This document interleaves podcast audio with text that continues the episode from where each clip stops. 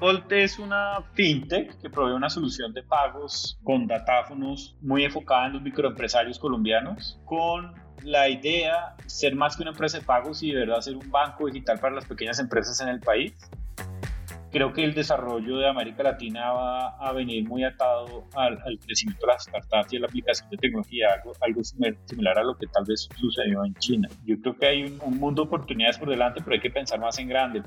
Comprometido hace 25 años con la tecnología en pro del desarrollo social, José Vélez se ha convertido en uno de los desafiantes con mayor trayectoria en el mundo de las startups en la TAM. Hoy nos acompaña para contarnos los retos al escalar equipos y tecnología con la misma velocidad con la que ha crecido Bolt, una fintech que busca ofrecer un portafolio de servicios financieros para microempresarios. Un saludo a todos los desafiantes. Bienvenidos a este podcast de Soy Startup Latam. Insights, inspiración y educación del mundo del emprendimiento y las startups globales y locales. El podcast del día de hoy es presentado por Felipe Salinas. Comencemos.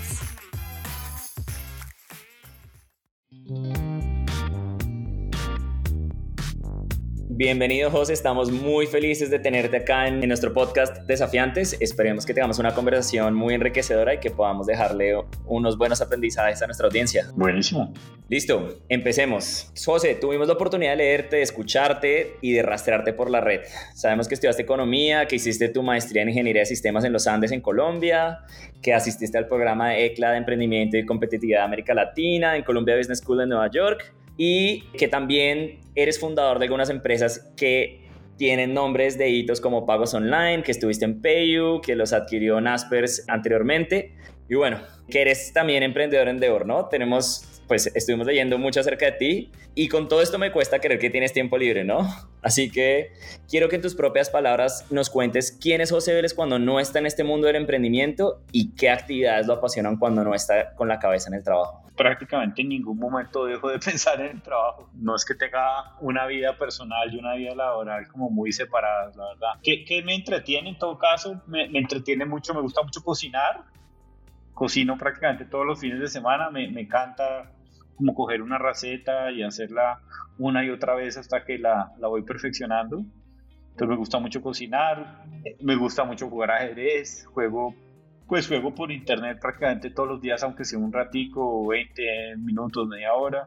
Bueno, no, eso es lo que me entretiene y, y, el deporte, hago mucho deporte, salgo a caminar, troto, nado los fines de semana y eso me distrae mucho, pero, pero en general no hay un, yo creo que no hay una hora al día en que no esté pensando en algo relacionado con el trabajo. Bueno, llevas más de 20 años emprendiendo desde que iniciaste Sirius y ahora hasta que estás en Bolt, ¿no? Esta, esta última la fundaron en 2019 y en 2021 ya los nombraron como una de las 100 mejores startups de Colombia. O sea, para nosotros este es un buen recorrido, es bien significativo. Quiero que para los que no lo conocen, cuéntanos en tus propias palabras qué es Bolt. Claro, claro, claro. A ver, Bolt, Bolt es una fintech que provee una solución de pagos con datáfonos muy enfocada en los microempresarios colombianos, con la idea de ser más que una empresa de pagos y de verdad ser un banco digital para las pequeñas empresas en el país, arrancando por una solución de pagos. Nosotros decidimos arrancar primero ofreciendo una solución de pagos, pero siempre con la visión de que queríamos ofrecer un portafolio de servicios financieros para estas empresas, como, su, como cuentas de ahorro, como tarjetas de débito, tarjetas de crédito, acceso a capital de trabajo, acceso a capital para hacer inversiones y demás. Y, y bueno, y estamos como en esa primera etapa de construir pues el producto de pagos y escalarlo y, afortunadamente no, nos ha ido bien. La pandemia generó un cambio en el comportamiento de tanto de los consumidores como de los comercios, yo diría que sobre todo los comercios, y es que cada vez más las transacciones se están haciendo electrónicamente y mucha gente está queriendo pagar en, no solo con tarjetas, sino digamos con, con diferentes medios de pago electrónicos eh, en el país y eso nos ha ayudado mucho. Quiero que nos cuentes otra cosa, uno de los procesos más dolorosos o más difíciles al construir una startup es conseguirse a sus cofundadores. ¿Cómo fue ese proceso de conexión con Ana María Sandoval, con Sergio Vergara, con Enrique Ramírez y Jorge Ulloa para concretar la idea de Volt? ¿Cómo se conocieron? ¿Dónde nació? ¿Cómo la charlaron? Bueno, a ver, con Ana fue muy fácil porque Ana es mi esposa. Entonces los dos somos fundadores de Volt. Ana trabajó conmigo prácticamente desde el principio con pagos online y después con Pillo. Entonces pues venimos trabajando los dos prácticamente 15 años y lo que nos unió fue el trabajo, la verdad. Entonces, pues ella es un poco menos obsesiva que yo, pero, pero hablamos bastante de trabajo y es una delicia porque eso nos, nos une y, bueno, y es muy chévere. Entonces, con, con Ana, pues definitivamente, definitivamente fue muy fácil. Con Jorge también fue muy fácil porque Jorge había trabajado conmigo antes en Pagos Online también. Él fue director de ingeniería y, bueno, siempre fue, un, digamos, un ingeniero sobresaliente. Entonces, cuando iba a arrancar Bolt, lo, lo invité al proyecto y, y se unió y, y bueno, y nuevamente lo logré convencer porque pues ha sido un, un aporte extraordinario para el proyecto. A Sergio Vergara lo conocí cuando nosotros empezamos a trabajar el concepto de la marca. Contratamos una firma, él tenía una firma como de consultoría en temas de, de marca, de, como de experiencia del usuario. Y Sergio tuvo los agallas como de, de, decirme que le encantaba el proyecto y que quería, se quería unir. Entonces, pues me, me cayó muy bien, le, le dije que, que, me gustaba mucho, que, que arrancáramos el modo prueba seis meses y que si nos iba bien, pues que se uniera al proyecto. Nos fue súper bien. Él, él, también ha sido un aporte gigantesco. Se unió a Bolt con todo su equipo, o sea, la empresa de consultoría que él tenía, todos se volvieron los primeros empleados de, de Bolt. Y Jorge también tenía una empresa de desarrollo de tecnología que había montado con otro ex empleado de pagos online que se llama Jonathan. Los dos tienen, tenían una empresa pues con, otro, con otra persona más. Y Jorge también se unió con, sus, con, con parte de su equipo de ingeniería. Entonces el primer día de trabajo de Bolt, nosotros empezamos siendo ya como 20 personas y eso no, nos dio un empujón, un empujón grande, sobre todo en tecnología al principio. Ah, wow. Sí. Wow, tremendo. Con lo difícil que es emprendimiento, ¿cómo convenció a la esposa de emprender por tercera vez? Yo creo que eso me lo preguntan mucho y me preguntan mucho que cómo se lleva, cómo, cómo es trabajar con la esposa. Y yo, yo siempre respondo que eso depende mucho uno de, de en qué ámbito se conoció. Yo, yo la conocí en el ámbito laboral, ella fue la gerente comercial que, pues junto con mi socio Martin, pues escalaron pagos online desde una empresa minúscula a, a tener operaciones en siete países de América Latina y, y, pues ella es una comercial sobresaliente. Siempre nos, nos hemos interactuado en ese ámbito, entonces es, es muy fácil y, y, después de llevar tantos años emprendiendo uno ya no piensa, pues uno, que pues si se puede, quiere seguir emprendiendo el resto de la vida, ¿no? Entonces yo creo que la decisión fue, al contrario, fue muy fácil. Bueno, te hemos escuchado afirmar que el sistema financiero en la TAM no le hace la vida fácil a los pequeños emprendedores y que muchas veces estos se sienten rogando, pidiéndole favores a la banca tradicional para que les preste un servicio. ¿Qué rol juega Volt bajo ese lente pensando en un banco digital que inicia como una solución de pagos para ellos? Sí, a ver, yo creo que el segmento de los microempresarios, el segmento sobre todo, digamos, de, de las pequeñas empresas en el país, y yo creo que este es un tema que se da en toda América Latina, es que ha sido un segmento subatendido porque, porque es un segmento de muchos clientes cuya rentabilidad es baja. Entonces no es tan fácil encontrar un modelo como bueno para prestarles el servicio de una manera asequible. Cuando nosotros arrancamos Bolt, lo primero que hicimos fue contratar un estudio y le pagamos a varios, a varios empresarios para que fueran y sacaran un datáfono con los bancos y con jugadores tradicionales y, el que mejor le fue se demoró tres semanas en procesar su primer pago y los pequeños empresarios no tienen tres semanas para hacer vueltas, ni tienen secretarios que les firmen documentos, ni papeleo, ni esas cosas. Entonces nosotros, pues nosotros vemos que hay una oportunidad muy grande de hacerle la vida más sencilla y de liberarle tiempo, ¿no? Liberarle tiempo a, a los empresarios de, de, tareas administrativas repetitivas que tal vez no son las que más disfrutan para que se enfoquen en su negocio. Entonces, pues eso fue lo que vimos desde el principio, lo que hemos ratificado un poco en estos últimos dos años es, es que definitivamente era así, que, que, había una necesidad en el mercado de que fuera mucho más fácil adquirir el servicio, más amigable, más asequible. Y eso es lo que estamos intentando hacer en Bolt. Cuña rápida para todos los emprendedores que nos están escuchando. ¿Cuánto se demorarían en empezar a cobrar a través de un datáfono de Bolt si contratan el servicio hoy? Si viven en Bogotá, en una ciudad principal, entre uno y dos días. O sea, si lo piden hoy, les llega, o miércoles les llega jueves o digamos viernes a más tardar. En, si viven en una ciudad un poco más pequeña, tal vez cuatro días, cinco días en el peor de los casos. O sea, eh, muy rápido. Y eh, nosotros tenemos una fuerza comercial muy grande, tenemos más de 200 ejecutivos comerciales en todo el país. Entonces, si ese microempresario lo visita un ejecutivo comercial, en cuestión de media hora está recibiendo pagos. Wow, ya saben, los pueden buscar ahí, entrenabolt.co. Exacto. José, como economista hemos visto que crees muchísimo en el poder de las empresas para transformar las sociedades y de generar desarrollo económico. Sabemos que salir de PayU significó para ti querer llegar más lejos. Escuchamos que no medías el éxito en dinero, sino en impacto. Y que Bolt tiene como pilar ayudar a estos pequeños y medianos comercios en Colombia a prosperar. Eso es algo que sentimos que estamos súper alineados.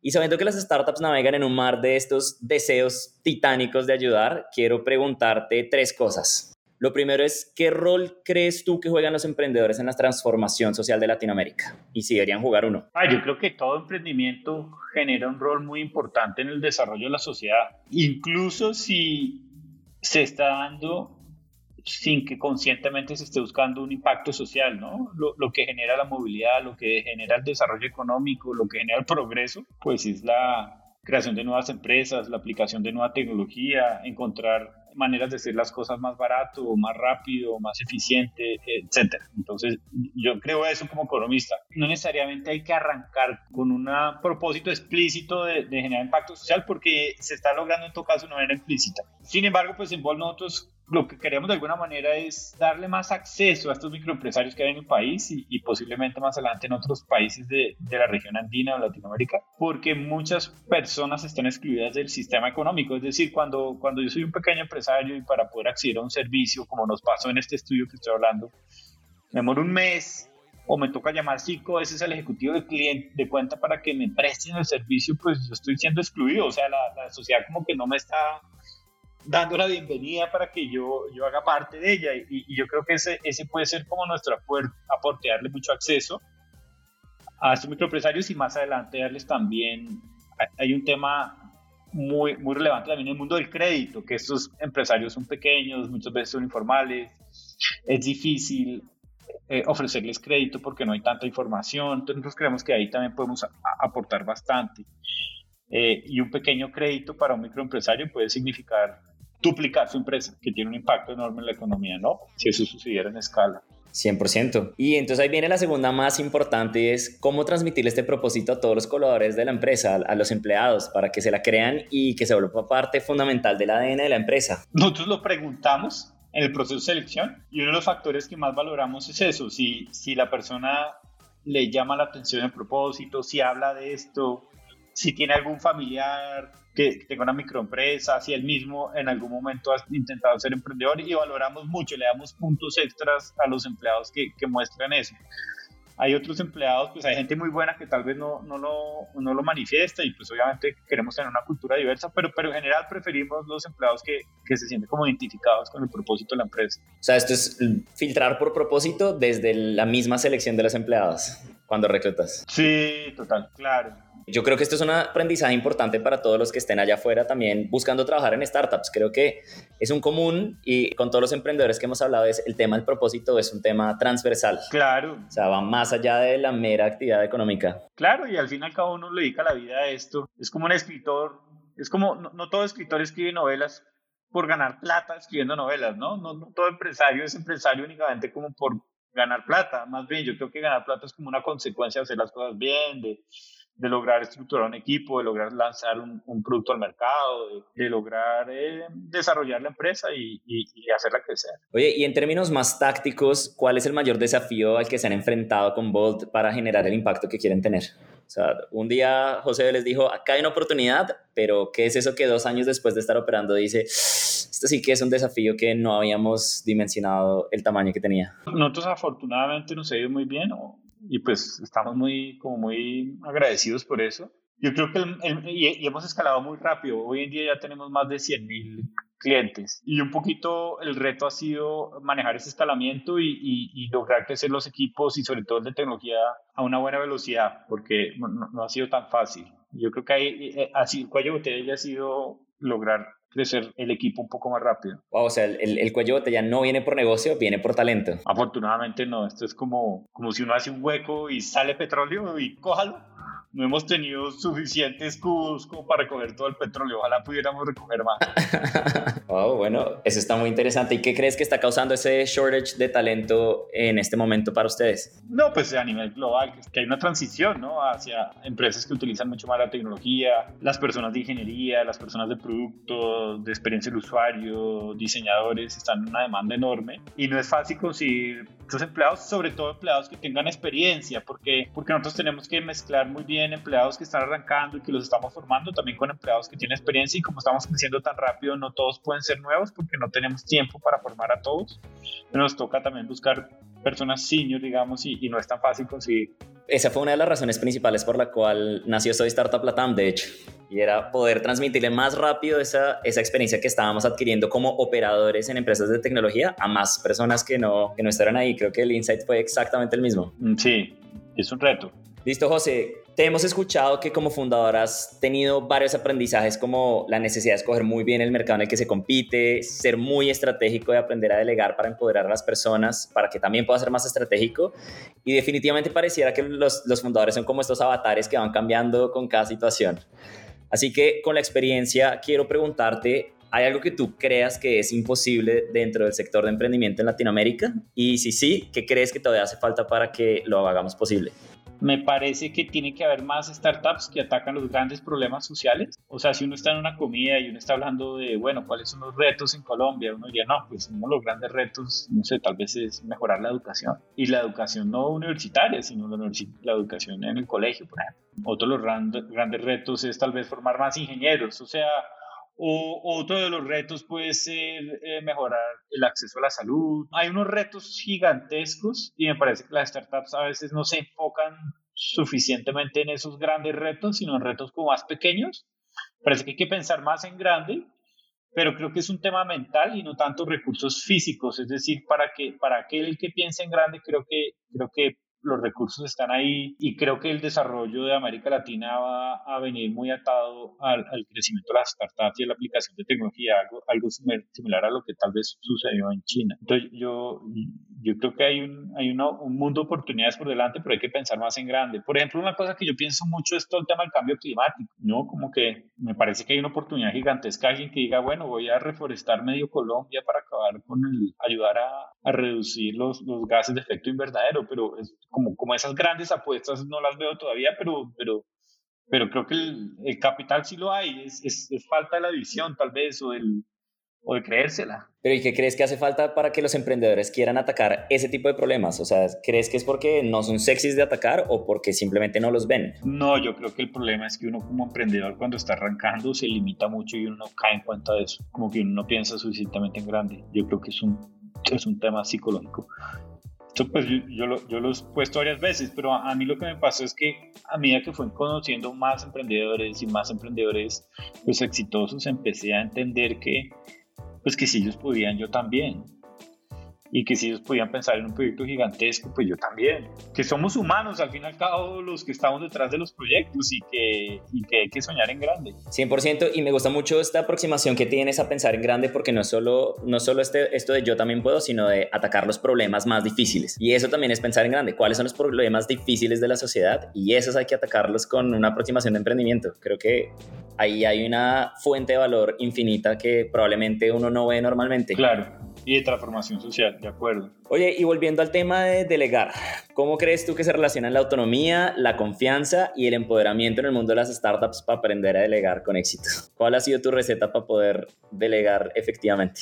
Yo creo que cada vez soy mejor tal vez en, mi primer emprendimiento no fui tan bueno, creo que en este estoy siendo mejor. Creo que haber escalado a PayU, llamémoslo, porque, porque Pagos Online se cambió el nombre a PayU y en últimas pues era muy parecido, ¿no? Me enseñó la diferencia entre ser fundador y, ser CEO, ser el gerente, digamos, o el presidente de la organización. Y, me parece que para ser un buen presidente hay que aprender a, a delegar, para ser fundador al principio uno no tiene que aprender a, digamos, a ejecutar y no delegar tanto y es un cambio que uno tiene que hacer a medida que va creciendo la empresa para poder empoderar a los equipos, porque pues si uno tiene 200 empleados o 100 empleados, pues uno quiere que esos empleados puedan andar muy rápido y puedan tomar sus propias decisiones y eso es clave que uno como líder lo fomente y lo vaya como insertando en la cultura de la empresa. No fue fácil, fue, fue difícil, fue difícil, uno no lo ve sino con el tiempo. Por ejemplo, en Volt estoy muy agradecido que Jorge pues se encargue de todos los temas de, producto y de tecnología hablo mucho con él, pero él es el líder encargado de su área y no me meto, no me meto. Hubo un momento en pagos online en que yo debí haber soltado más y no lo hice.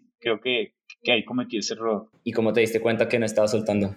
Digamos, no, no está, está demasiado cerca del área, demasiado involucrado con la parte operacional. Y a pesar de que teníamos gente supremamente buena y muy capaces, me faltó traer un líder con más experiencia. Yo creo que yo mismo limité a las personas, no haber buscado un líder que asumiera esa responsabilidad antes. Entonces yo creo que vale la pena hacerte una pregunta a ti y es, ¿cuáles crees que deben ser las dos o tres funciones principales de un CEO de una early stage que está empezando y ya cuando ha crecido o cuando tiene, no sé, ya, ya está un poquito más madura, cuál debería ser esas dos o tres cosas que sí o sí tiene que asegurar un CEO? No, pues yo diría, en la etapa en que está Paul, yo creo que es garantizar que la empresa tenga plata, garantizar que la cultura de la empresa se mantenga y mejore y relacionado con eso garantizar que pues que se seleccionen buenos empleados, pilos que estén comprometidos, que quieran la empresa y manejar esa relación con los inversionistas me parece muy importante, sobre todo para una empresa como, como fondeada con capital privado como somos nosotros, ¿no? En, en una empresa que todavía está encontrando su, su product market fit, yo creo que el, el, el, fundador tiene que estar ahí empujando el acelerador para encontrarlo antes de que se le, rápido antes de que se les acabe la, la plata y tomando buenas decisiones, me parece que,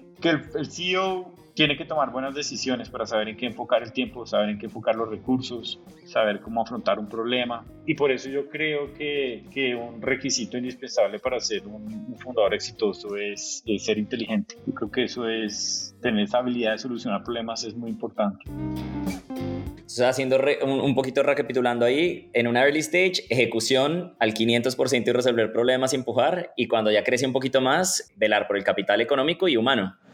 O sea, que la empresa no se quede sin plata y que reclutemos bien para que ejecutemos bien. Claro, y, ya la ejecución como tal está más en, en, las otras personas de la empresa, obviamente pues no perdiendo el contacto con lo que se está haciendo, pero no metido en el detalle como para, para quitar el empoderamiento de los equipos, diría yo. Bueno, y pasando ya, entrando como en la recta final este, de este podcast y de esta entrevista, José, quiero que nos cuentes una cosa. Y es uno de los asuntos más grandes al hablar de emprendimiento, es que la curva de crecimiento en las startups también representa un crecimiento en los niveles de ansiedad y adrenalina por la velocidad a la que se está ejecutando todos los días, ¿no? Algo cierto que está ocurriendo también y que se está hablando más es de, del burnout en las personas y es una de las principales causas de pérdida de talento en las startups. Yo te quiero preguntar a ti, ¿cuál es esa rutina psicológica, filosófica, de ejercicios, de juegos, o sea, lo que ustedes tengan, que les ayuda también a evitar caer en, en ese agotamiento de estar ejecutando todos los días? Nosotros intentamos respetar mucho los fines de semana. En, lo que hacemos en Volt es que nosotros respetamos mucho los fines de semana. Los fines de semana en general no, no trabajamos. Yo intento no escribir ni molestar los fines de semana, salvo alguien que me busque que quiera hablar conmigo, lo hago con mucho gusto, pero no intento respetar el espacio de, de la gente los fines de semana lo que hago yo para manejar mi nivel de energía es que hago deporte todos los días, arranco todos los días con mi agenda, casi que es parte de mi agenda hacer deporte, es decir, yo no, yo no sacrifico mi, yo hago una hora, una hora y media entre caminata, trotar, sacar al perro y demás, y eso no lo sacrifico. Yo, yo arranco después de eso, como si tuviera una reunión, no, no, no. Hay, personas que lo sacrifican muy fácil, yo no lo sacrifico. Y eso me ayuda a mantener como la, el equilibrio. Yo creo que ese es mi primer, principal tip, la verdad. Y eh, el otro tip tal vez ya es por la edad, pero, pero yo no trabajo después de comer, porque después, si no, no duermo. Entonces, entonces la hora para mí de hacer stop es la comida. Y ya, hago stop y, intento, aunque sea un ratico, leer o, o, ver televisión o ver algo. Pero pues una, una, startup que crece tan rápido tampoco es que haya un montón de tiempo libre, ¿no? Y yo creo que pues, los mismos empleados lo saben. Yo creo que la clave más bien es que uno le guste lo que hace, disfrute lo que hace y que si uno esté cansado, pues pueda levantar la mano y diga, no, yo necesito unos días porque estoy que me chiflo, me voy a tomar una semana y que haya confianza en la empresa para que eso suceda. 100% de acuerdo. ¿Cómo se crea esa confianza? ¿Cómo se crea esa seguridad psicológica para que los equipos puedan construir con, con ese nivel de confianza? Claro, nosotros tenemos una estructura bastante plana y creo, creo que eso facilita la, la generación como esos vínculos. Yo creo que en el caso nuestro eso es lo que facilita todo eso y somos muy, muy cercanos a la gente, no, no muy burocráticos, no muy formales, y, sino más con el espíritu de ayudar que, que ser el gran jefe que, que nunca habla con nadie. Bueno, ya, ya para ir cerrando, te tengo las últimas dos preguntas, José, y es, bueno, con Bold ustedes ya han levantado capital, levantaron un par de millones de dólares, han tenido ya unas rondas de inversión y que ya lo respaldan eh, instituciones como Global Founders Capital, Inculab y, y, bueno, algunos fondos internacionales. Muchas veces el levantar capital es una caja negra para los demás emprendedores. yo quiero que tú nos cuentes una anécdota de, de este camino que has tenido. Claramente tú ya tienes un track record de ejecución eh, y seguramente es, es diferente levantar capital, pero ¿cuál es una anécdota que nos puedes compartir de, de, tu camino levantando el capital para Volt? Y si tuviste alguien que te hubiera dicho no, ¿por qué te dijo no? Pues claro, uno piensa que no, no todos son sí, yo creo que hay que aprender a manejarlos y, y a veces psicológicamente da duro. Cuando uno, le, cuando uno está ilusionado y después le dicen que no. No, yo creo que hay que meterle toda la ficha. Me parece que, por lo menos me pasa a mí como inversionista ángel, que una de las cosas que yo más juzgo cuando conozco a un emprendedor es como que, que tan bien preparada tiene su presentación y que tan claro explica lo que está haciendo y por qué lo está haciendo y que tanto domina el tema, me parece que eso es fundamental. Entonces, yo veo startups que quieren levantar rondas de inversión y, y no tienen el material detrás que respalde como esa ambición, eh, como que pues que, que un poco se va perdiendo como la perspectiva y dice, no, voy a levantar 3 millones de dólares porque me voy súper bien, ya esta es mi serie A o lo que sea, y se le olvida a uno que 3 millones de dólares es un poco de plata y que lo mínimo es llegar allá preparado, con una presentación bien hecha, con, preparada, como, repasado muy bien lo que va a decir uno, por qué, para qué. Eh, no, no subestimar esa parte, me parece que es muy importante, no es, no es únicamente una cuestión de química y es una cuestión de demostrar que los números van mejorando, yo, yo creo que, que también hay que, que darle esa confianza al inversionista de que la persona que está detrás sabe lo que está haciendo y que es muy profesional con su trabajo. De los emprendedores que has apoyado, ¿qué es lo que recuerdas de cómo han llegado preparados? Que dijeron, en este se invierte, que tú dijiste, me convenció lo que presentó. No, la verdad, la mayoría no han llegado tan bien preparados. Me parece que, que si fuera a ponerle nota de 1 a 10, yo creo que a una o dos startups les pondría un 9, un 10. A muchos pues me han caído bien y les he invertido, pero yo creo que ellos mismos, sin querer queriendo, han sido el obstáculo para poder levantar más plata hacia el futuro porque no le dan la seriedad que esto merece. Como que piensan que hacer una presentación de PowerPoint es una perdera, porque lo tiempo porque lo importante es que la empresa vaya bien, que los indicadores estén bien, pero como que no entienden que el inversionista no tiene cómo saber eso y que él juzga mucho es a través de esas pocas interacciones que tiene con el emprendedor y que esa presentación es una de esas maneras de reflejar eso y lo subestiman y cometen ese error grandísimo y, y después se arrepienten. Uno, uno sí ve que, que, los emprendedores como más estructurados les tiende que ir, ir mejor en, en, la búsqueda de inversión. Creo, creo que ese es un tip muy bueno y también muy subvalorado y es comunicar con impacto y ser organizado en eso. Creo que ese es un buen tip que, que nos podemos llevar de acá a esta conversación. Claro que sí. Sí, estoy 100% de acuerdo. Exacto, eso es lo que estaba intentando decir, pero 10 veces mejor y más resumido.